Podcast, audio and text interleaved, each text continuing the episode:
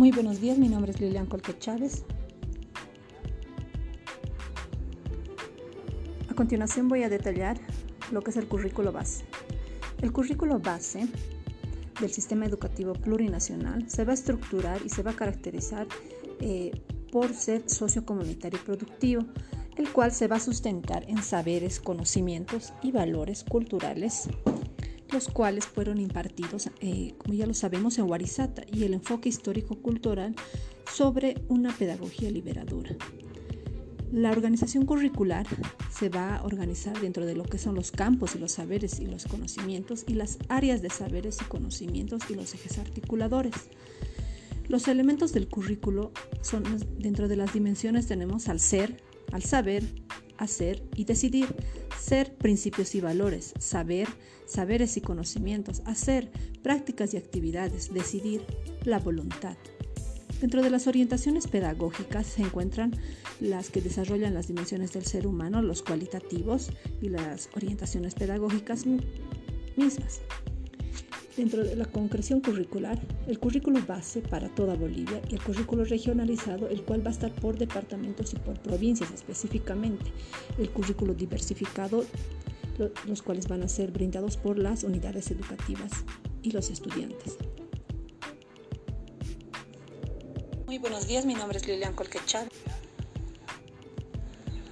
Ahora bien, los fundamentos. A continuación voy a detallar lo que Buenos días, mi nombre es Lilian Colque Chávez, estudiante del segundo año de Educación Primaria Comunitaria Vocacional y a continuación voy a detallar lo que son los fundamentos del currículo base del sistema educativo plurinacional.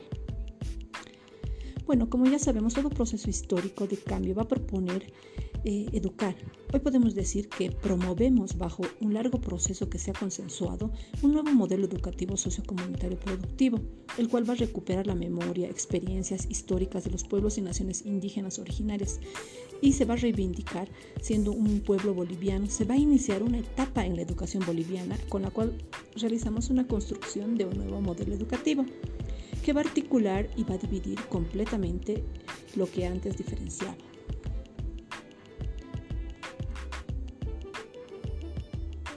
Dentro de los fundamentos del currículo base como tal, son cinco. El fundamento psicopedagógico, el fundamento epistemológico, el fundamento sociológico, el fundamento filosófico y el fundamento político e ideológico. El fundamento psicopedagógico el fundamento político-ideológico abarca la descolonización como un proceso de transformación de la realidad colonial en los ámbitos económico, político, cultural y educativo. Estos van a transformar las condiciones de la desigualdad, la explotación, la discriminación y la exclusión producidas por el capitalismo.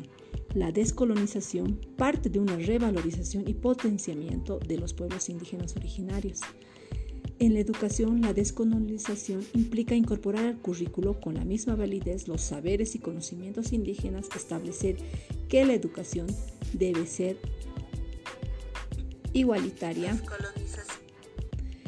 La educación descolonizadora tiene por objeto educar a un tipo de persona diferente que tenga capacidad en la comunidad de hacer su propio camino, tener un criterio propio y comprometerse con la transformación liberadora de la realidad. Dentro del marco del fundamento filosófico se va a implicar lo que es el vivir bien.